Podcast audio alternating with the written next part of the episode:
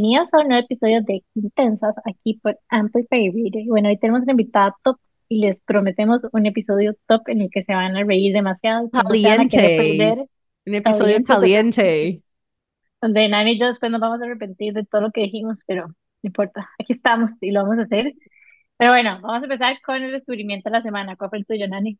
Bueno, yo les voy a contar que después del Kickoff Summit y em, que tenemos como nuestro full planner, a mí me encanta decorar el planner, pero como que no soy tan, tan fan a veces como del lettering y como de la cursiva, entonces a mí me gusta decorar mis termos Yeti y mi full planner con stickers. Y siempre estoy buscando stickers chivas. Y hay una feria que hacen cada cierto tiempo que se, se llama la Feria del Rayón. Es una feria, feria de ilustradores a donde venden posters, t-shirts, como papelería, como tarjetitas y stickers y pines y de todo. Y em, cada vez que puedo voy y hay una marca que me encanta que se llama Pisces en Acuario. Y es una chica que creo que también hace pintura, hace como pines, hace llaveros y también hacen stickers. Lo raro es que cuando me metí al Instagram no están las stickers de ella en el Instagram, entonces creo que van a tener que ir a alguna de las ferias Rayón o escribirle. Pero em, son divinas, divinas, divinas las stickers. Me encanta para decorar de todo. Y bueno, también tiene como unos pañuelitos como demasiado lindos para amarrarse como... Yo soy full de pañuelitos. Jimena me tiró un nivel de hate el otro día cuando yo quería ponerme O un sea, pañuelito para el Nani, Summit. nos iba a uniformar a las tres con un pañuelito. Yo me O sea, puse un no hay pañuelito. cómo. A mí me gusta el pañuelito. Yo estoy feliz de haberte dicho que no. Bueno, en fin, me fascinan los pañuelitos como esos de seda que tienen como diseños chivas impresos y em, bueno, esa chica hace cosas divinas, se llama igual Pisces en Acuario, Pisces como el signo del zodiaco, rayita abajo en rayita abajo Acuario, la pueden encontrar en Instagram y hace miles de cosas divinas. Así que si nos está escuchando y ojalá lo escuche, em, que ponga más stickers en el Instagram para mandar más gente que le compre. y ese es mi descubrimiento de la semana. Si ustedes son fans de, de decorar las cositas con stickers y no tanto como por dibujar, porque yo no me siento tan hábil en el dibujo. Entonces soy más de stickers para decorar. Ya, pero los stickers son lo máximo, me encantan. Yo era de las chiquitas que andaba como álbums de stickers y que nunca los usaba, solo los pegaba en el álbum y Yo ahí los igual. coleccionaba. Bueno, es que los stickers son todo un thing, ¿verdad? O sea, uno de carajillo, los stickers estaban en todo lado y a uno le ponían un sticker si se portaba bien. Entonces hay como toda esta asociación con stickers positiva que me encanta. no, son chidísimos. Hasta la fecha los uso demasiado todavía. Like, Ay, like, sí, like. Yo, yo, yo amaba a Lisa Frank, que no sé si ustedes se acuerdan. Ay, no sé, me siento muy... ¡Ay, me acuerdo! Claro que sí, unicornio, Jimena. Fucsia como como de los años 90. arcoíris y morado. No me acuerdo, pero unicornios son algo que usaría, pero no me acuerdo cuáles son. Ya te voy a poner como que esto porque estaban en todo lado. Claro que sí, te acordás. Búscate en Google Lisa Frank. Que Me voy a muy buscarlo en este momento. Ya la Pero- perdimos, ¿verdad? Porque ahora se va a meter en Google y se va a ir en un rabbit hole. Voy a ir a Amazon, no mentira, no. Este año dije que va a ser un año de producir mi shopping. No sé, ¿Ya encontraste Lisa Frank? no, no me está cagando el internet. Mira, te voy a poner yo aquí esto porque te va a fascinar lo que es Lisa Frank para que veas. ¿Viste? Mira, obvio te acordás de Ah, esto. obvio, obvio. Yo me sentía la más vieja del mundo. Of Dije, course. "Qué No, obvio". jamás. Yo soy tu segmento de mercado en este tipo de cosas. O sea, Por supuesto. Es más, seguro Jimena los pedía para Navidad una caja entera de 300. Que era demasiado lindo. Así como Jimena, yo no las gasté nunca. Yo las tenía ahí, digamos, guardadas para verlas y punto. Es vacilón porque eso es algo como que, no sé, es algo que todavía disfruto demasiado hacer, es igual que los pilots, y los voy a enseñar de hecho porque tengo mi full planner aquí a la par, y es como, mae, yo soy como full stickers, chunchitos, Ay. bueno, este es febrero que apenas está empezando, pero mae, le meto demasiado color a, ahí están mis quotes, mis frases, es como Oh que, my me God, qué encanta, me encanta. Me encanta. como, y eso hasta cierto punto como una motivación para mí, como si lo tengo así, como que es algo a lo que quiero volver. De hecho, este fin de semana tuve como un life hack y fue como, hay procesos que odio demasiado, no odio, pero que me cuesta mucho como mantener el orden y etcétera. Entonces hice como una administración demasiado cute y linda, llena de pilots, aceites esenciales, post-its, lapiceros, todas las cosas que me gustan asociados a esos procesos para ver si, si así logro enganchar. Vamos a ver cómo me va con el hack. Muy bien, bueno. Me me encanta. gusta. Eh, Nela, ¿cuál fue tu descubrimiento? Bueno, en realidad yo ya sabía que existía, em, pero eh, como que ya me di el chance como de realmente explorarlo, porque me, me parece que en- desde pandemia estuve escuchando que existía. Es esta página doméstica y bueno, me volví loca, o sea, compré como 15 cursos porque, bueno, yo tengo un bebé, bueno, digo yo bebé, pero es mi bebé seguro hasta los 15 que tiene 3 años y quiero hacerle como un librito de cuentos. Entonces bajé así un montón como de cuentos infantiles, como narrarlos, como ilustrarlos. Y fue, ¡Qué me fui, lindo me fui regalo! Me fui como una loca, o sea, empecé como, ok, este, y después me di cuenta que en el carrito habían demasiados y metí uno de patterns, que ese ya lo hice, y, ay, no, demasiado. O sea, porque es que yo creo que yo soy como una diseñadora frustrada, yo no estudié eso, ahorita les, tal vez les, les voy a contar un poco más de mí, pero yo no soy diseñadora en absoluto, pero creo que en otra vida pu- pude hacerlo, ¿eh? O de, o de fijo, de, es algo que, no sé si profesionalmente, pero de fijo como hobby es algo que me encanta, el diseño, entonces ahí encontré mi nicho para poder desarrollar esa parte de mí que hasta el momento no había desarrollado. Es Gracias. la máxima, digamos, doméstica. O sea, se, se pasan. Y los más tienen como una demasiada buena estrategia de venta, entonces ofrecen como bundles. Entonces, obviamente no cae en el girl net de como, ah, no, mejor me compro estos tres cursos por yo no sé cuánto. Y termina siendo como, inclusive libros, Bueno, como en vez de pero comprarme un curso de 100 dólares, me voy a comprar 3 por necesito, 225. ¡Qué buena idea! No, pero. ¿sabes qué? Que sabes que es de lo más maravilloso. Mari, que no cuesta eso, ¿verdad, Jimé? Es Sí, son baratísimo. Baratísimos. como 5 Ajá. dólares. O sea, gasté ¡Oh, nada. wow! Sí, son súper baratos y de súper buena calidad. O sea, yo me acuerdo de haber escuchado uno de storytelling increíble, uno de project management increíble. O sea, como que todos los que he hecho me han gustado y siento que hiper valen la pena por lo que están cobrando, digamos. Es que no es nada, es súper poquito, Sí. son como 5 dólares, lo más como 7 dólares y hay de todo eso que dijo Jimé, o sea, desde cómo manejar redes sociales hasta cómo hacer macramé, hasta cómo diseñar un, un cuento, es demasiado bonito. ¡Qué chiva! Sí, Yo no sabía. O sea, yo había escuchado hablar de doméstica, pero no sabía que era realmente así de barato. Sí, esa es la ventaja, yo creo, porque, y por eso no compra tanto, porque jamás, o sea, Ajá. yo no voy a pagar 100 dólares jamás, así por 10 cursos, pero claro, a- a- te agarran porque es súper económico, sí, lo Ujú. máximo. Es como libros, que uno termina comprando más de los que después está leyendo. Siempre hay más libros que los que uno se está leyendo, pero no importa. Como que están ahí. Uno Así siente que ustedes han visto este meme como de este chinito que agarra y como que y como que atrapa el libro y se lo pone en la frente, de que Es como que buenísimo. nada más le está rellenando la cabeza, digamos, pa- pasa la página, agarra y se lo pone en la frente Me así. pasa eso, a mí me pasa eso. Yo voy y yo juro que con solo comprarlo el conocimiento me ingresó. Eso mi Ajá, ajá, exacto, te Me penetró en tu psique en tu conciencia. Y me dice, mi amor, pero usted todo se los ha leído. Y yo, no, mi amor, pero como que yo siento, o sea, yo voy y como que yo siento que de verdad, como que inmediatamente entran a mí sin, sin mucho esfuerzo. Y, y yo sé, obviamente ahí los tengo pendientes y sé que algún día, pero compro como una loca porque esa es como la perspectiva que tengo. Este conocimiento lo tengo que tener, pa, compro el libro. Se me, No, y se me parece eventualmente, a alguien que conozco.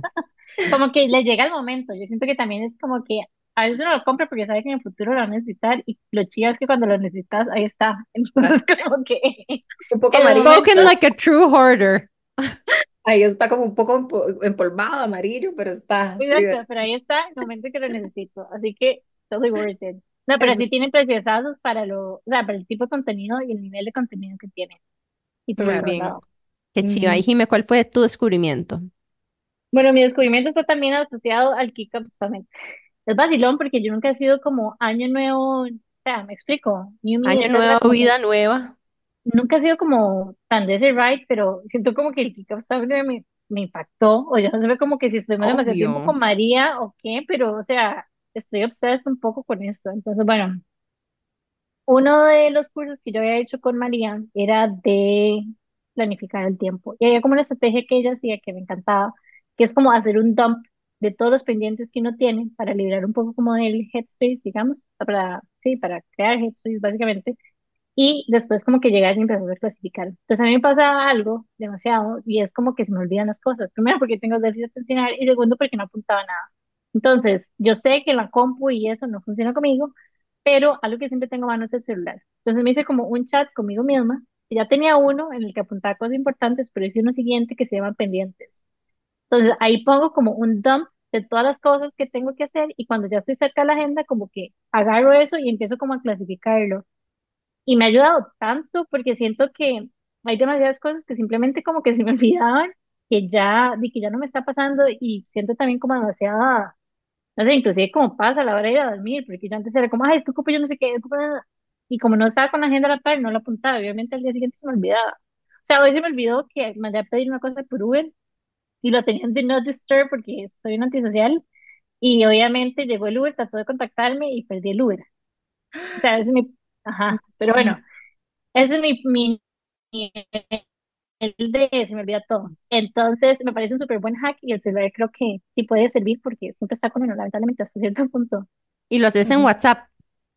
Sí, en WhatsApp. Entonces, básicamente como que hice un chat Yo no sabía que uno podía como que hacer chats temáticos, porque pensé que solo había como un canal de una con una misma. No, o sea, como que yo lo que hago es como hacer con dos personas. Entonces, digamos, en este caso, me acuerdo, creo que lo he hecho con Ela. Entonces, como que hice un chat que era como pendientes y agregué a Nela, Y después la después la a Nela, sacás.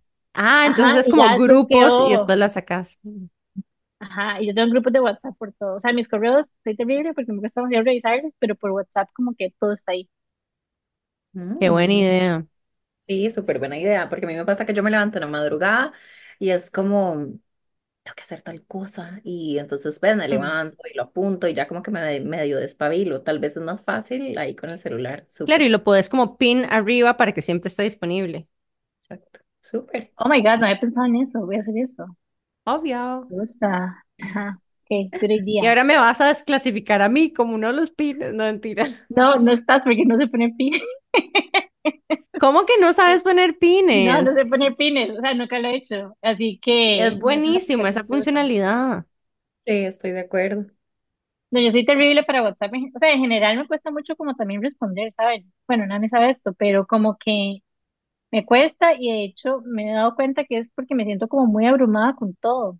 Entonces, como que inclusive esto es como parte de de proteger la energía. Exacto. Nice. Bueno, chicas, y la razón por la que hoy tenemos una, un super episodio es porque tenemos una persona muy interesante hoy con nosotras, Nela, en realidad se llama Marianela Arias, y ella es licenciada en psicología de la Universidad de Costa Rica. Pero lo interesante no es solamente que es psicóloga, sino que siempre dice que supo que quería ser sexóloga, que es su misión de vida. Y por eso, cuando se dio cuenta que en Costa Rica no ofrecían este tipo de posgrados, ni siquiera lo dudó y se fue para Madrid a hacer un diplomado en el área de pareja, familia y sexualidad desde el área clínica. Al regresar, se quedó como con esa sensación de querer profundizar más, inclusive vivir un poco más tiempo fuera de Costa Rica, no solamente para, digamos, crecer personalmente, sino que también a nivel profesional. Entonces se devolvió a hacer una maestría en Barcelona en terapia de pareja y sexología. Cuando terminó la maestría en el 2014, se mudó al sur de España a hacer una segunda maestría en ciencias de la sexología. O sea, es una nerd de sexología, en otras palabras. Y cuando volvió en el 2015, em, desde ese momento se dedica al área de psicología clínica con espacios de terapia sexual individual y de pareja. Em, diseñó un programa eh, del curso de pedagogía de la sexualidad a nivel universitario eh, que lo sigue impartiendo hoy en día. Y al ver toda esta necesidad de espacios de educación y placer, específicamente que las mujeres sientan como espacios seguros y empáticos, fundó el emprendimiento sexológica, que se enfoca en la salud sexual y el placer femenino. Hoy en día es asesora de la marca Durex para el área de Centroamérica y Caribe y desde el 2020 tiene el trabajo más lindo y retador de todos, ser la mamá de Franco, que en este momento es su prioridad. Y bueno, para hoy, que es 14 de febrero, Queríamos hacerle este regalo a todos ustedes también porque, si ustedes saben, a nosotros nos encanta empoderar a las mujeres desde diferentes ángulos y creemos que hablar de o demistificar ese tabú de la sexualidad femenina, del placer femenino, es una forma increíble de abrirle un nuevo mundo a muchas personas que tal vez no habían explorado anteriormente. Y bueno, esa y otros tal vez anhelos y, y formas de empoderarlas es lo que queremos hacer hoy con ustedes en este episodio. Pero antes, darle la bienvenida a Nela a este espacio de Qué Intensas. Estamos súper ilusionadas de tenerte aquí, Nela. Ay, chicas, yo estoy demasiado agradecida de verdad del espacio, estoy muy contenta, me parece lindísimo siempre compartir con mujeres como ustedes, así, tan lindas, tan independientes que tengan cosas tan valiosas por compartir. Entonces, muchísimas gracias, de verdad que sí, muy emocionada también. Bueno, y contarles también de que Nela fue y con Sexológica una de las patrocinadoras de nuestro super evento que se llama Enjoy the Night Out, que lo tuvimos en, ¿en qué? En noviembre del año pasado. En Qué noviembre, ¿no? Oh rápido. my God, Qué pasó hace demasiado tiempo. Em, y estábamos súper emocionadas porque just- justamente Nela no solamente educa, sino que también tiene una tienda de eh, sex toys y ese día los llevó y por supuesto se pueden imaginar que le fue bomba con sus ventas. Así que bueno, Sí. Mucho de esto en este episodio. Vamos a irnos a un corte comercial súper breve y al regreso vamos a volver a hablar muchísimo más de el autoplacer, la sexualidad femenina y muchos otros tips que nos tiene Nela para nosotros. Así que bueno, manténganse conectados y en unos minutos regresamos con más de la licenciada Marianela Arias aquí por Qué Intensas en Amplify Radio. Ya volvemos. Estamos de regreso con más de Qué Intensas aquí por Amplify Radio. Y bueno, yo quería preguntarte, ¿en qué momento te diste cuenta de que tenías esa espinita por este tema que en realidad no se conversa tanto?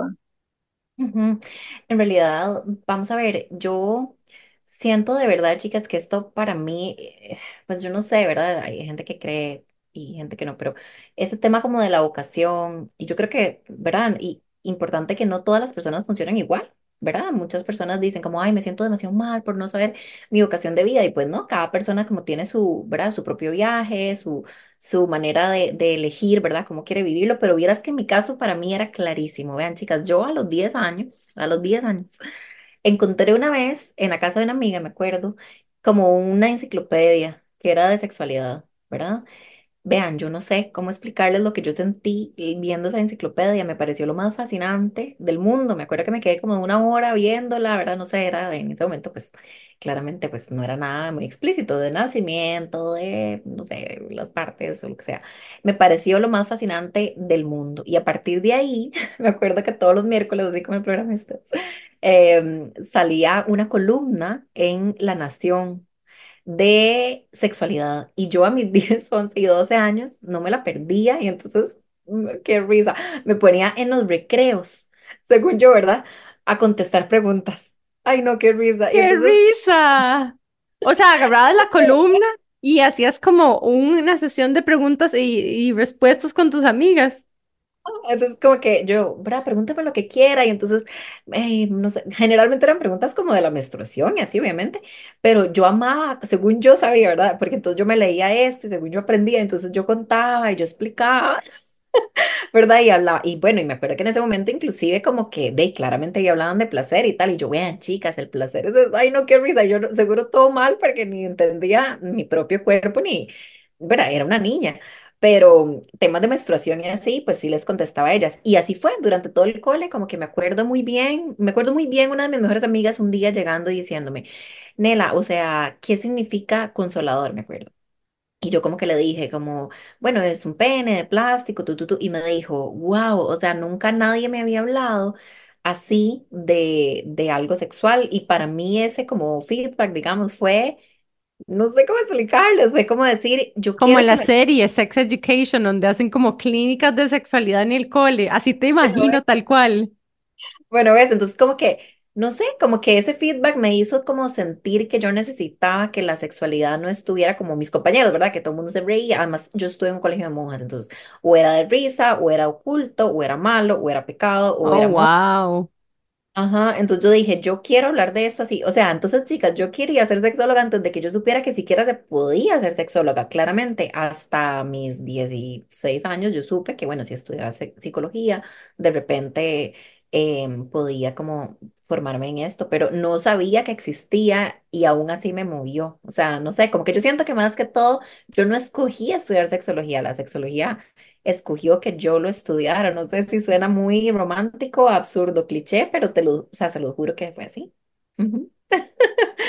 Qué loco y qué loco inclusive como sostener ese tipo de conversaciones a la edad en la que lo sostenía, digamos, porque inclusive, o sea, yo pienso, y es algo como que he hablado con, con Ana también, es como ya de grandes, digamos, como, no sé, 20 años, etcétera, 25 años inclusive, es como hay muchas de esas conversaciones que no se tenían, digamos, en mi grupo de amigas. O sea, de hecho es como hasta Nani, que soy como tan explícita y auténtica y abierta al respecto, porque en otros espacios en los que tal vez yo comentaba al respecto, como que me sentía juzgada y como hasta cierto punto que era medio, no sé, Como ninfo. Exacto, sí, literal. Total. Sí, sí, sí, no, no, no.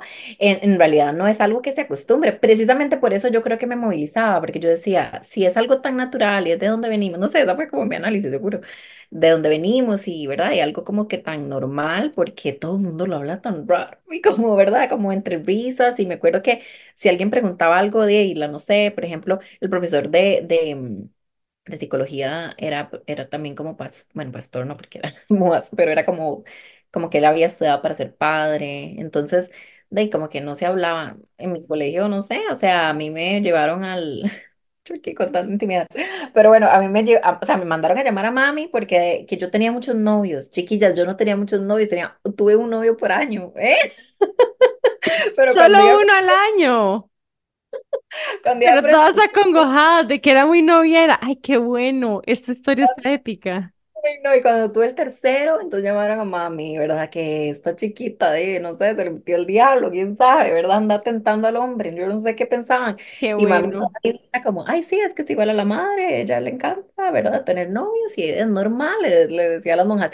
Y yo, digamos, al día de hoy digo, es uno por año, no es nada al otro.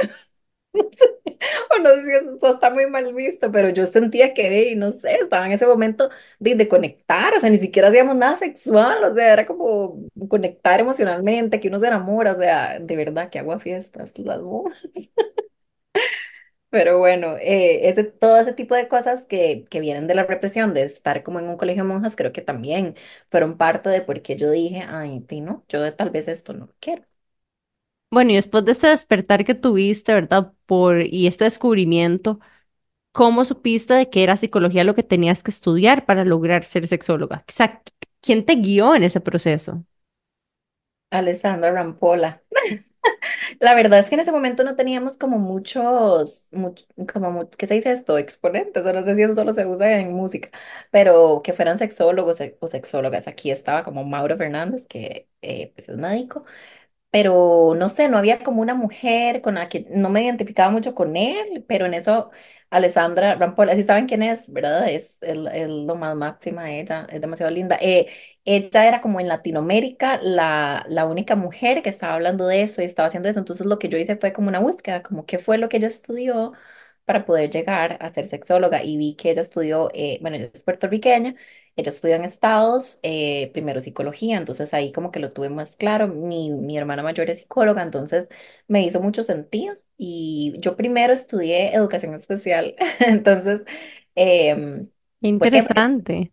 yo de fijo quería entrar a la UCR y psicología porque es una carrera que tiene como muchísima eh, solicitud, ¿sí? Bueno, demanda. Eh, pues en ese año yo dije, bueno, por si no puedo entrar, voy a poner educación especial, que también me parecía muy lindo. Hice el primer año, le puse demasiado y me pasé por notas, me dio súper bien, como un 98 y pude pasarme a psicología, que era lo que yo quería. Entonces, e- eso, como buscando a alguien que lo hubiera hecho primero y entendiendo cómo fue su camino, pero bueno, en Costa Rica no hay, ¿verdad? No hay nada, no hay educación en, en sexología. Entonces sabía también que iba a tener que trabajar unos años y trabajé como cuatro años en recursos humanos con la meta súper clara de que la plata que entraba era plata que yo tenía que ahorrar para poder entonces irme a estudiar. Ven, como que siempre lo tuve muy claro, para mí nunca fue como, uy, ¿cuál especialidad? Demasiado. Wow, sí, qué determinación. Siento que es una ventaja, porque ne, claramente creo que es normal también que a esa edad uno no lo tenga tan claro, eso es normal también, ¿verdad? Que la gente no sepa muy bien qué es lo que quiere hacer, pero no sé, chicas, para mí fue tan claro siempre que era como un solo camino y lo que hice fue como acomodarme para poder eh, como seguirlo de alguna manera. Y una pregunta, ¿cómo te sentiste ya después? Porque a veces no sé si ustedes ha pasado, pero como que uno lo ve, lo estudia y después cuando ya llegas a ejercerlo es completamente diferente. ¿Cómo fue sí, para vos ya las, las consultas, digamos? sí, n- bueno, sí, pero como que igual sí lo disfrutaba. Tal vez al inicio, tal vez me daba un poquito de ansiedad que me sentía muy inexperta, ¿verdad? Entonces como que sí, tengo tal vez la teoría, pero la práctica no, ¿verdad? Entonces sí, como que no me sentía tan segura, pero vean qué interesante, yo llegué eh, a final de año, sí, a final de año como, no sé, octubre, noviembre, y en diciembre me llamaron de, pero yo no lo busqué, me llamaron de una universidad para que diera clases de sexualidad. En febrero, o no, en enero, yo creo enero, febrero, me llamaron de Durex. O sea, y además era como que era mi, el trabajo de mis sueños. Yo en algún momento había visto que de hecho Alessandra era vocera de Durex para Centroamérica, porque ella había venido aquí a la UCR a hacer como una charla. Y yo dije, algún día quiero tener este trabajo. Y yo no lo busqué, me llamaron, me dijeron como, ay, es que nos, ¿verdad? Nos pedían una sexóloga. Y así ha sido, yo creo que todo con, lo, con esto, como que ha sido muy fluido, como que siempre como retos como muy emocionantes, como, por eso es que yo siento que tenía que hacerlo, porque todo como que ha, ha estado ahí y no es, quiere decir que no haya sido difícil, por supuesto que tengo momentos retadores y tengo momentos en que, por ejemplo, cuando, cuando tuve a Franco, mi bebé, sí quise como yo me lo cuestioné porque yo dije, para mí esto ha sido tanta certeza y tanta claridad y tanta pasión, pero qué loco, en este momento de mi vida solo quiero ser mamá, ¿verdad? Por lo menos este primer año, y me lo cuestioné, dije, ay, entonces será que no es tan vocación, pero yo creo que también tenemos diferentes etapas en la vida y en ese momento eh, no quería, o sea, no, no estaba tan inspirada, digamos, ese primer año yo, la verdad es que pues las charlas y todo habían perdido como su encanto porque como que estaba muy de lleno en mi maternidad. Entonces yo creo que también se trata acerca de abrazar, y eso que preguntas, ¿verdad? Que no siempre es lo que uno espera, no siempre es maravilloso, hay etapas de la vida que van cambiando y prioridades y, y ahora que Franco está grande y ya va a entrar al kinder el miércoles, que es, ¿verdad? Que es todo un evento. Ya, por ejemplo, yo ya voy pensando, uy, ¿será que ya entonces invento algún proyecto? Porque, por ejemplo, ustedes ven mis redes y yo, ah, o sea, amo demasiado a los seguidores y todo, que son demasiado, porque siento que son como muy fieles, como muy lindos, porque vean chicos, no, no posteo desde febrero del año pasado.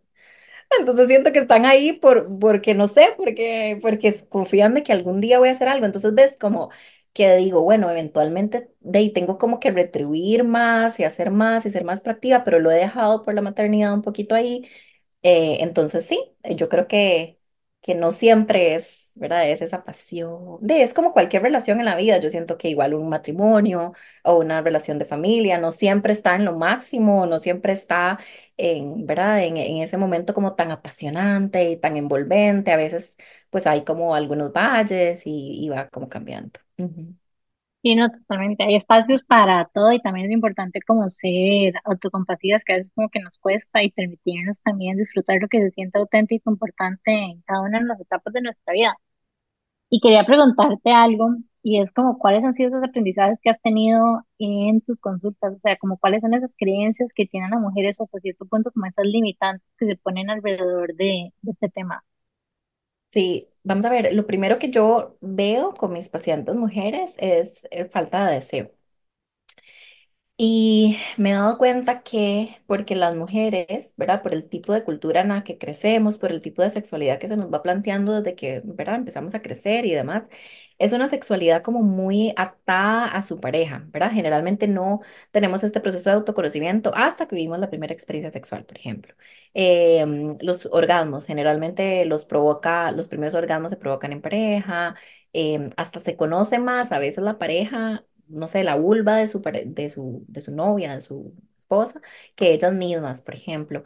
Entonces, hasta el tema del deseo está muy determinado por la pareja. Entonces, mis pacientes piensan, por ejemplo, que si ellos tienen, digamos, una pareja heterosexual, que si ellos tienen muchísimo deseo y ellas no, hay algo malo con ellas, ¿verdad?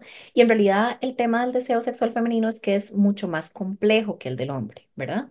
El, el, el, bueno, depende obviamente de las mujeres y los hombres somos- son diferentes entre sí también, pero los hombres tienen un deseo sexual muy dado por la testosterona, o sea, está dado por la testosterona, está dado a nivel hormonal. Si ustedes se ponen a pensar inclusive biológicamente, un hombre puede embarazar a varias mujeres en un día, ¿verdad? Las mujeres una vez al año aproximadamente. Entonces, ahí hay un tema inclusive Como que un, ah, bueno, sí, por, por la gestación. ujú. Ah, exacto. Entonces, Mm, eh, hay un tema inclusive evolutivo, un tema hormonal, y el deseo sexual femenino generalmente es lo que llamamos responsive desire o deseo responsivo, digamos, es en respuesta a, no es espontánea, no es, bueno, es espontáneo, por ejemplo, los días de, de fertilidad, o sea, los días que estamos más fértiles, por eso el tema de las pastillas es un tema, porque obviamente cuando digamos, eh, trastocamos el tema hormonal, pues claramente pues puede disminuir el deseo, pero bueno, tenemos deseo espontáneo ciertos días del mes. Los demás es necesidad de conectar, necesidad de sentir placer, necesidades afectivas, necesidades em, inclusive de conectar con nosotras y estamos como empoderadas y, y demás. Entonces, cuando las chicas piensan que su pareja tiene más deseo, es porque yo estoy mal, porque yo debería tener tanto deseo como él, por ejemplo.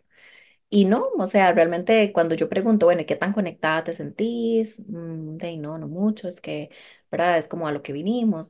O qué tanto, o sea, en el día a día, ¿verdad? ¿Cómo funciona la rutina, no? De yo me encargo de todo, cocino, me encargo de los chicos, los acuesto, los baño, los la listo. Entonces, claro, hasta un tema energético, ¿verdad? De cómo pretendes conectar y, y se genera también resentimientos y cómo vas a conectar sexualmente con alguien que con quien te sentís inconsciente o conscientemente resentida. ¿Ves? Entonces hay como muchísimos más elementos, o, o bueno, no sé, nunca me he tocado, me da asco tocarme, me da vergüenza verme al espejo. Bueno, entonces ahí también hay un tema de que estás desconectada de tu cuerpo. ¿Cómo vas a sentir deseo si no tienes conexión con tu cuerpo, si no lo amas, si no lo conoces? Entonces hay muchos elementos que juegan en una falta de deseo sexual femenino. Creo... ¿Podrías, ¿verdad? perdón, tal vez, podrías profundizar un poco más con respecto a las cosas, tal vez, ejemplo, tomar anticonceptivos que dijiste, eh, que pueden impactar el deseo, em, Sí. y otras, tal vez como otros elementos que has mencionado como por encima, pero como los más importantes, tal vez contarnos un poco más de cómo se relacionan esas cosas. Perfecto, sí, claro. Vamos a ver, se pueden dividir en, yo lo dividiría en físicos o fisiológicos y psicológicos, ¿verdad? Entonces, primero fisiológicos, los temas hormonales. Ajá. Entonces, los temas hormonales van a tener que ver con, por ejemplo, anticonceptivos, por ejemplo, baja en testosterona, inclusive en la mujer, eh, ciertos procesos, por ejemplo, procesos de lactancia. En los procesos de lactancia tenemos prolactina, la prolactina baja el deseo, ¿verdad? Entonces, ahí hay como un componente que es fisiológico. Por eso es que muchas veces, cuando se presenta una falta de deseo muy marcada, es importante hacernos exámenes hormonales, ¿verdad? Entonces, por ahí tenemos uno. Otro tema a nivel fisiológico, ¿verdad? Puede ser falta de sensibilidad o dolor en la penetración, por ejemplo, dispareunia, em, o vaginismo, que es dificultad de penetración. Eso generalmente se maneja eh, con fisiología, eh, fisioterapia, perdón, fisioterapia de suelo pélvico, ¿verdad? Entonces, ahí descartamos también causa- causas físicas, que haya como falta de flexibilidad, que haya contracciones, ¿verdad? Que haya, bueno, vaginismo, que es esa imposibilidad de penetración. Y pasado o haciendo, ¿verdad? Ese descarte de causas fisiológicas, pasamos a las causas psicológicas. Y yo tal vez dividiría las causas psicológicas en de pareja y personales. De pareja es precisamente eso, ¿verdad? Que hayan conflictos en pareja, que no haya confianza, que haya como mucha obligación. Eh, algo que me he dado cuenta es que mis pacientes que se sienten obligadas a tener encuentros sexuales pierden el deseo, porque entonces asocian el encuentro sexual con obligación o con eh, sentirse inadecuadas o sentirse que se tienen que obligar a algo que no quieren. Entonces más bien les genera más repulsión, ¿verdad? Como que les va generando como esta, ¿verdad? Esta, esta diferencia eh, o simplemente no me siento suficientemente conectada, somos más amigos que pareja, no me siento escuchada, me siento sola, eh, esto, me siento recargada, me siento resentida, temas de infidelidad, ¿verdad? Yo he visto como que a veces hay una vajilla ahí después de una infidelidad, falta de confianza. Em, y después temas personales, ¿verdad? Si vos no te conoces, si te da vergüenza tu cuerpo, si no te gusta mostrarte, si si no te, te- no te conoces, entonces quiere decir que el encuentro sexual es pura penetración, no estás incluyendo, por ejemplo, clítoris, que es súper importante para el encuentro sexual. Entonces, claramente, pues ahí eh, estamos hablando de que de no vas a sentir placer, lo que vas a sentir eh, es como una estimulación ahí como muy, como superficial, ¿verdad? Hay que, hay que recordar, y como haciendo un paréntesis, que a nivel, digamos, a nivel embrionario, em, el clítoris es, ana, o sea, el pene es análogo al clítoris, ¿verdad? Es, es, eh, los bebés, ¿verdad? Tenían, es- son en base embrionaria, digamos, mujeres, entonces lo que pasa es que se van desarrollando los conductos de Wolf, esto quiere decir que el clítoris, digamos, por decirlo de alguna manera, crece, es un pene, entonces, imagínate que le obliguemos a un hombre a tener un orgasmo únicamente por estimulación de los testículos, ¿verdad? Muy por fuera. Es lo mismo que pasa cuando queremos obligar a una mujer a tener un orgasmo únicamente por vía vaginal, sin tomar en cuenta el clítoris, que es el análogo, digamos, el análogo del clítoris es el pene. ¿Sí? ¿Sí me explico? Sí, Sí, total. No, no, claro. todo, todo claro. Ahora, pregunta, em, con respecto a lo contrario, ¿verdad? Porque muchas veces generalizamos de que es la mujer la que tiene una falta de deseo sexual. Me imagino que también tenés el caso contrario. Total. No es la mayoría, pero por supuesto que también pasa, que, pero eso ya es más por un mandato de género, que los hombres siempre quieren, que, ¿verdad? Que los hombres siempre están dispuestos. Entonces, eh, cuando un hombre, por ejemplo, no quiere, o sea, está cansado, por ejemplo, la cortisol, el cortisol no ayuda, ¿verdad? Al deseo ni del hombre ni de la mujer. Entonces hay mucho estrés, hay, hay subida de cortisol, entonces el deseo pues merma un poquitito.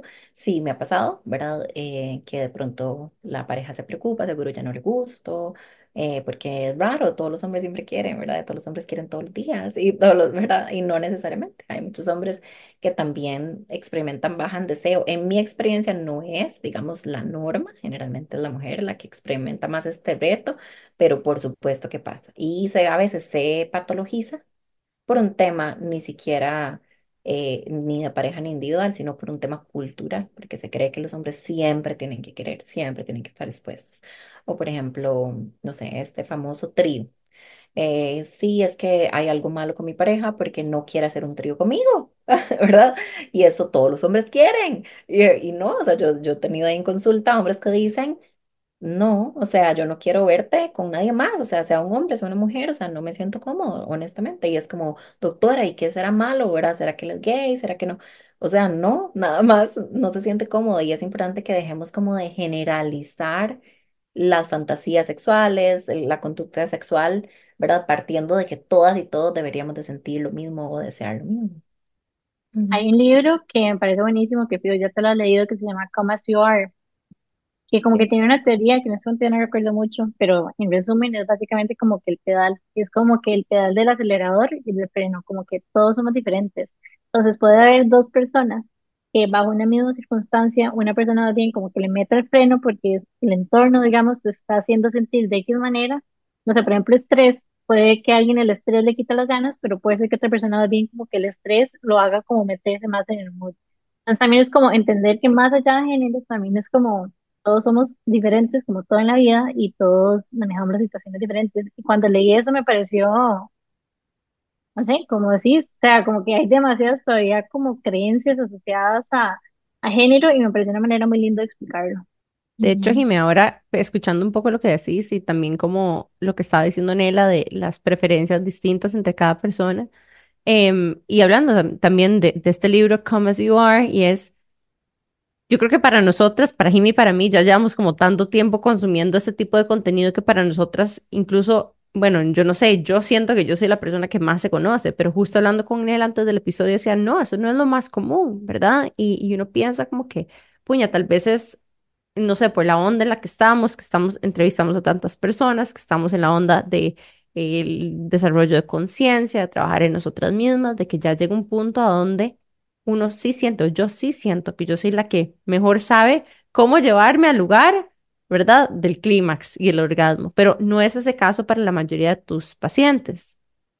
Exacto, o sea, bueno, claramente, ¿verdad? Eso es algo que yo siempre digo. Yo tal vez estoy un poco sesgada eh, porque la mayoría, o sea, mis pacientes van porque tienen un reto, ¿verdad? No es como que van, o sea, me ha pasado, pero no es, la, no es lo más común que van porque tengo una vida sexual maravillosa, entonces estoy sentada aquí. Claramente es porque presentan algunos retos. Sin embargo, hay ciertos datos, por ejemplo, en temas de eh, fingir el deseo, ¿verdad? Que en, en nuestra, en, en Centroamérica están un 75%, ¿verdad? En la zona un 70%, Estados Unidos 50%. ¿Qué?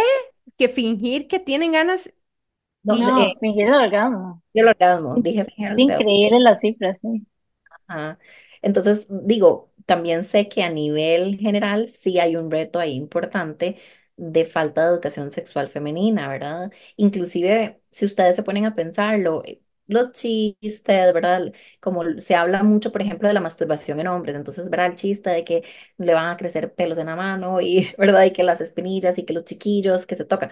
Cuando se habla de, masturbación en, chicas, ¿verdad? En adolescentes, no es algo que se habla. Y yo por ejemplo, con Durex ya tengo casi 10 años y hay un programa que eh, ellos desarrollaron que se llama Ama tu vida. Y en este programa vamos a colegios. Y yo les puedo decir, chicas, que claramente hay un tema generacional, ¿verdad? De, de mucha más apertura conforme más jóvenes sean los, las personas. Sin embargo, en estos, en estos espacios educativos, quien más me pregunta son los hombres. Las chicas generalmente más calladitas. eh, claro, también los hombres, ¿verdad? Más jocosos, se mueren de la risa, se ven entre ellos. Las chicas obviamente un poco como, ¿verdad? Con un comportamiento un poco más maduro, ¿verdad? Con escucha y demás. Pero no, son, no se sienten tampoco tan cómodas estas generaciones em, hablando de eso. Entonces creo que es como un tema cultural, ¿verdad? Que la sexualidad femenina es algo que no, que no ha tenido tanto permiso para hacer y que además tiene como mucha contraposición, porque entonces están las chicas en TikTok que sienten la necesidad de, ¿verdad? De exponerse y demás, y eso está súper, mientras no sea una necesidad que vos no quieras hacerlo y sentás que tenés que hacerlo, ¿verdad? Y está la contraparte, no lo hagas porque qué vergüenza, porque no te van a respetar. Entonces seguimos recibiendo estos mensajes contradictorios de tu cuerpo está bien, eh, si es para exponerlo, pero no está bien a la vez porque no te van a respetar. Entonces, yo creo que igual seguimos creciendo como creen estas ideas de, ok, ¿qué, verdad? ¿Qué, qué es? Y al final es la sexualidad y el cuerpo femenino para el otro, ¿verdad? Que desde las redes sociales hasta la publicidad, es como que el cuerpo femenino es para... di, eh, todo esto con el acoso, recuerden, ¿verdad? Entonces, ¿para qué anda vestida así, verdad? Que la nagua existe como un, como una idea colectiva de que la mujer se viste para, para el afuera, ¿verdad? Y que siempre estamos tentando y que lo que se, hagamos o dejamos de hacer es para el otro. Entonces, creo que igual sigue siendo un área de oportunidad para esta cultura el que tengamos una sexualidad mucho más saludable en las mujeres. Es muy loco porque en serio, o sea, la mayoría de la gente no habla de esto. O sea, a mí me, la verdad es que me sorprende, inclusive como, no sé, gente da, yo tengo 33 años, para las que todavía esto sigue siendo como un tabú y como hablamos un poco antes de empezar a grabar, es como hasta cierto punto una manera como de empoderarnos y dejar como esas creencias, o sea, es algo biológico, me explico.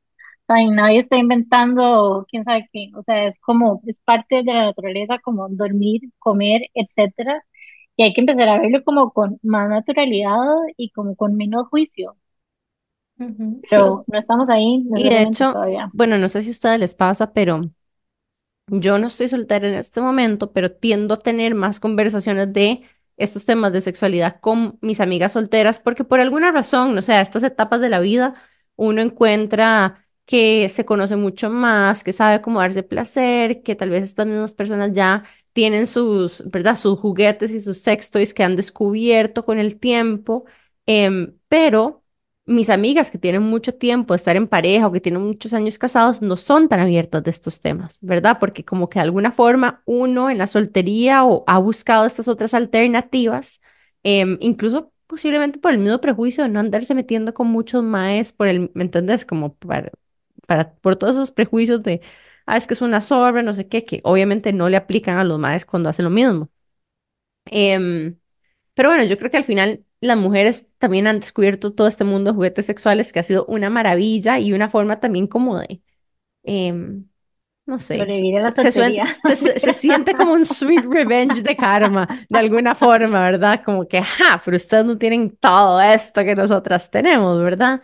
Em, que al final es súper bonito porque se convierten incluso como en momentos para tener como citas con una misma, que era lo que hablábamos anteriormente, ¿verdad? Qué lindo em, hacer un date with myself a donde lo que yo hago es como autochineo, ¿verdad?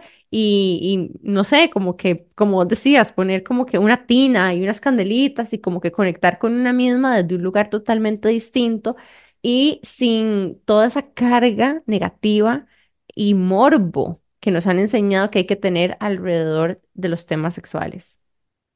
Sí, yo creo que no está muy instaurado esa idea de, de tener ese tiempo a solas eh, o inclusive, no sé, ir al cine, ir a cenar solas, o sea, porque claramente desde que estamos muy pequeñitas se nos asocia mucho el valor con tener pareja, ¿verdad? Entonces, no sé, algo que escucho mucho de mis pacientes es qué vergüenza que me vean y si encuentro a alguien conocido, qué va a pensar, ¿verdad? Que estoy ahí sola y es como, hey, no, que te amas demasiado, que sos suficiente para hacerte compañía, ¿verdad? Y yo creo que es importante como que rompamos esos prejuicios y, y sí, a propósito del 14 de febrero, que ojalá podamos, sí, está bien, si tenemos pareja, queremos hacer el espacio, perfecto, pero no se olviden de ustedes, ¿verdad? No se olviden, chicas, de, de este amor propio que es tan lindo. Yo, yo, yo siempre les digo que, mm, que es una aventura que tal vez es muy desafiante a veces, ¿verdad? Pero que es bellísima si nos damos el chance. Lo que pasa es que, claro, hay muchas personas que siempre están en pareja o que han estado mucho tiempo en pareja y tal vez no han tenido la oportunidad. Yo, yo siempre digo, ¿verdad? Que yo amo mucho a mi esposo y la familia que tenemos,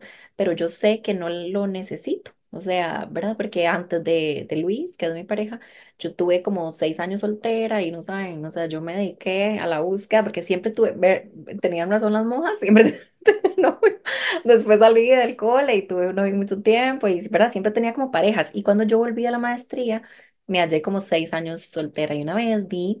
em, me acuerdo que fue un video que a mí me marcó muchísimo, me lo enseñó una amiga de una, de una mujer, eh, una argentina, que hablaba de que ella se casó con ella misma, entonces hizo un ritual y yo dije, el día que yo sienta que he hecho suficiente trabajo y que me he enamorado de mí misma, voy a hacer eso, en serio que sí lo voy a hacer. Y me, vean, no es necesario, no es necesario irse para ningún lado, pero digo, a mí me calzó con que me fui para Bali, ¿verdad? Em, y después tenía que ir a, a Tailandia a hacer como un retiro de tantra. Eh, y dije, este es el lugar, porque además es súper lindo, ¿verdad? Vale, como esa energía que tiene. Y como que me dediqué a mí, fue un viaje como muy introspectivo, fue un viaje precioso y fui a un templo y hice un ritual y me casé, hice votos, ¿verdad? Y ese momento, o sea, si yo no les puedo explicar de verdad que eso que dicen, ay, uno de los días más felices de mi vida fue cuando me casé. Yo de verdad, ese es uno de los días más felices de mi vida, porque como que me sentía muy completa.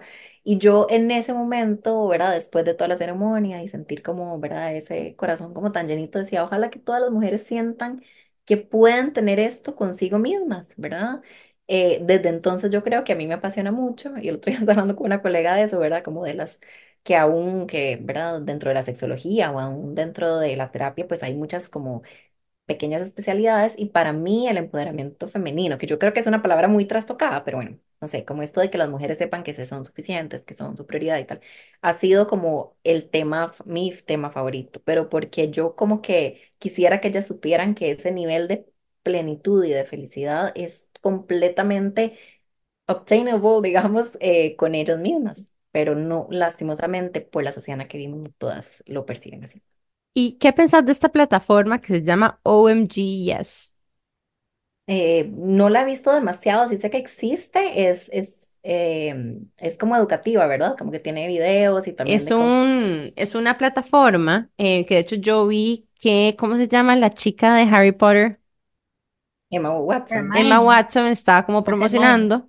eh, ajá, OMG Yes, em, que es como una plataforma de suscripción como de placer femenino y que tiene como todo tipo de cosas, como desde tips para aprender a descubrirse en el cuerpo, hasta tips de cosas que hacer con tu pareja, hasta videos, digamos, como de, o sea, no quiero decir como porn para mujeres, pero es un poco como ese, ¿verdad? Como que eh, videos que te ponen en the mood porque Obviamente todo el tema de la industria de porno es una industria de explotación de personas, entonces ellas lo que hacen es como darle vuelta a esto y hacer como producciones de alta calidad de cosas que te pueden como get in the mood. Em, entonces sí, no sé, como bueno, lo tengo en mi, qué risa, lo tengo en mis favoritos, lo ven ahí, y, y he entrado solo como un par de veces. A mí me parece súper importante porque muchas veces la pregunta de mis pacientes es ¿cómo? O sea, sí, sí, muy lindo, ajá. Pero cómo me, inclusive cómo me toco, o cómo me excito, o cómo me conozco. Entonces, cualquier plataforma que tenga que ver con la educación, em, a mí me parece súper valioso. Bajo esa línea que estás diciendo, por ejemplo, yo siempre les recomiendo a Erika Lust, ¿verdad? Que me imagino que la han escuchado, no, yo precisamente no. Erika Loss es una cinematógrafa, cineasta, cineasta de Barcelona. Ella originariamente es de Inglaterra, pero ahora vive en Barcelona y ella hace algo que se llama porno ético o porno feminista, ¿verdad? Donde, de hecho, hay un documental en Netflix que pueden verlo, que es precisamente de cómo ella eh, produce sus, son cortos. Bueno, también tiene películas, pero generalmente son cortos. Sus cortos, ¿verdad? Y la importancia que le da a la al, a la mujer específicamente, bueno, también a los hombres, pero de, y generalmente en esta industria las mujeres son muy explotadas, ¿verdad? Entonces, que, que se preocupa demasiado porque se sienta cómoda, que todo sea full consentimiento, eh, que esté desde hidratada hasta alimentada, hasta cómoda, hasta consciente, hasta feliz con lo que está pasando, hasta excitada, ¿verdad? Em, y es algo que no, no se acostumbra demasiado dentro de esta industria, entonces yo sí trato como que mis pacientes consuman ese tipo, digamos, de, de cortos eróticos que sabemos que son éticos. Entonces sí, como les digo, no lo he explorado demasiado, ahí lo tengo, yo no sé, lo tengo en, en la, en la pantalla principal, porque sí me gusta como recomendárselos a mis pacientes y, y digamos lo que he visto es como el contenido más educativo, pero cualquier cosa que nos dé como esa facilidad para conectar con nuestro placer y nuestro autoconocimiento, a mí me parece maravilloso. Así que también, si nuestros oyentes quieren darnos otros tips y quieren mandarnos cosas que a ellos les han funcionado, sería maravilloso. Bueno, el episodio se está pasando volando y ya nos quedan súper pocos minutos, pero no quiero que te vayas sin que nos hagas así como un top 3 de los mejores juguetes. O que nos hables de como tus por categorías. favoritos. Ajá, Ajá. como por categorías de cuáles son los tipos y como cuál orden tal vez recomendás. Ujú, perfecto. Bueno, chicas, clítoris, clítoris y clítoris, ¿verdad? Esto yo creo que eh, el otro día en una, en una feria que, que tuvimos, eh, vean, de verdad, y esto que es un perfil de mujeres de 30 años, ¿verdad? Generalmente, pues eh, pues con cierto nivel educativo y demás, te lo juro que me preguntaron como seis veces y me llamaron aparte a decirme, Marianela, es que vieras que yo tengo un problema y es que yo nunca pude tener un orgasmo por vía vaginal. Y yo, el único problema que tenés es que sos normal. Es súper normal no haber tenido un orgasmo por vía vaginal, porque no es, como les explicaba ahora, es como que obliguemos a los hombres a que tengan un orgasmo, ¿verdad? Dándoles un beso, ¿no? Hay que tocar el pene, hay que estimular el pene. Entonces, igual hay que estimular el clítoris. Entonces, cualquier, ojalá que cualquier juguete que tengan, pues que tenga estimulación al clítoris. No quiere decir que hay mujeres que no vayan a disfrutar la penetración, pero bueno, Em, hay como categorías, eh, dos categorías principales que yo destacaría, ¿verdad? La, vibración y la succión a nivel de clítoris. Sí existen definitivamente juguetes que son para penetración, ¿verdad? Como el Rabbit, que tiene como estimulación a nivel vaginal, estimulación em, simultánea al clítoris, ¿verdad? Que es este como famoso conejito.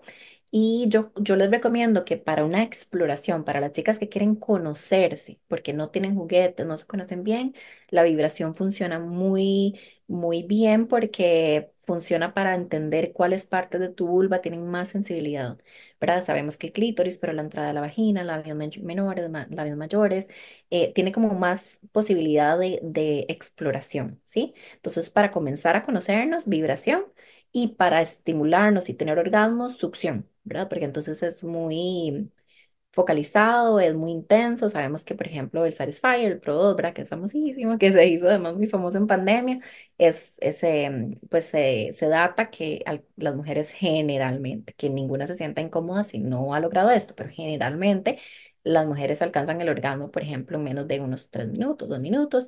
Entonces sabemos que es algo muy intenso, muy localizado a nivel de clítoris. Así que si pueden, digamos, si me dicen tres que hay que must haves Yo diría el rabbit, ¿verdad?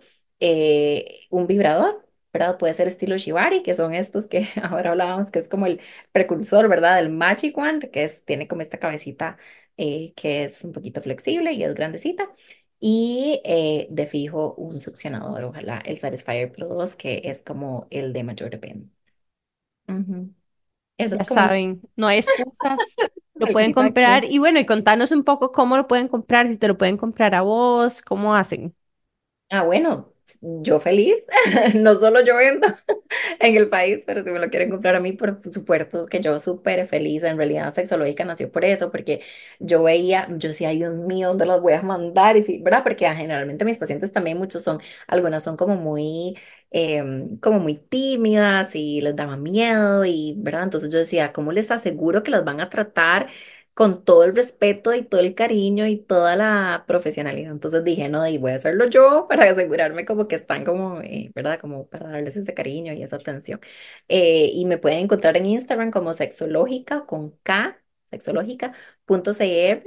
Em, ahí en Instagram yo demasiado feliz. También si me quieren seguir, eh, sexóloga Marianela Arias en Instagram también, pero sexológica está ahí para eso, chicas, como para preocuparse por el placer de ustedes Em, sabemos que los juguetes es una herramienta más, ¿verdad? Claramente, pero es una herramienta más para que ustedes puedan conocerse, puedan alcanzar el placer, puedan conectar con ustedes mismas. Se inventó por eso, bueno, se inventó, se empezó a gestionar por eso. Yo espero, ojalá que sirva ese propósito. Así que si me quieren comprar a mí, yo feliz de recibirlas, ¿verdad? Y que formen parte de mi comunidad, que adoro y que amo. Bueno, ya llegamos al final del episodio, se pasó literalmente rapidísimo y teníamos un montón de preguntas más, así que después seguiremos. Pero demasiadas gracias por habernos acompañado hoy, de verdad que sí, por haber compartido todo tu conocimiento y tu experiencia en este tema. Ya saben, síganla en Instagram, compren sus billetes, no van a arrepentir. Sigan a nosotros en Instagram también como Qué Intensas Podcast y Amplify Radio como Amplify Radio FM. Bueno, gracias por escucharnos hasta el final y nos vemos hasta el próximo miércoles. Y feliz día del amor. Ah, sí, la menos romántica ever. Feliz día del amor y la amistad. Feliz día del amor y la amistad. Nos vemos el próximo miércoles. Chao. Chao. Chao.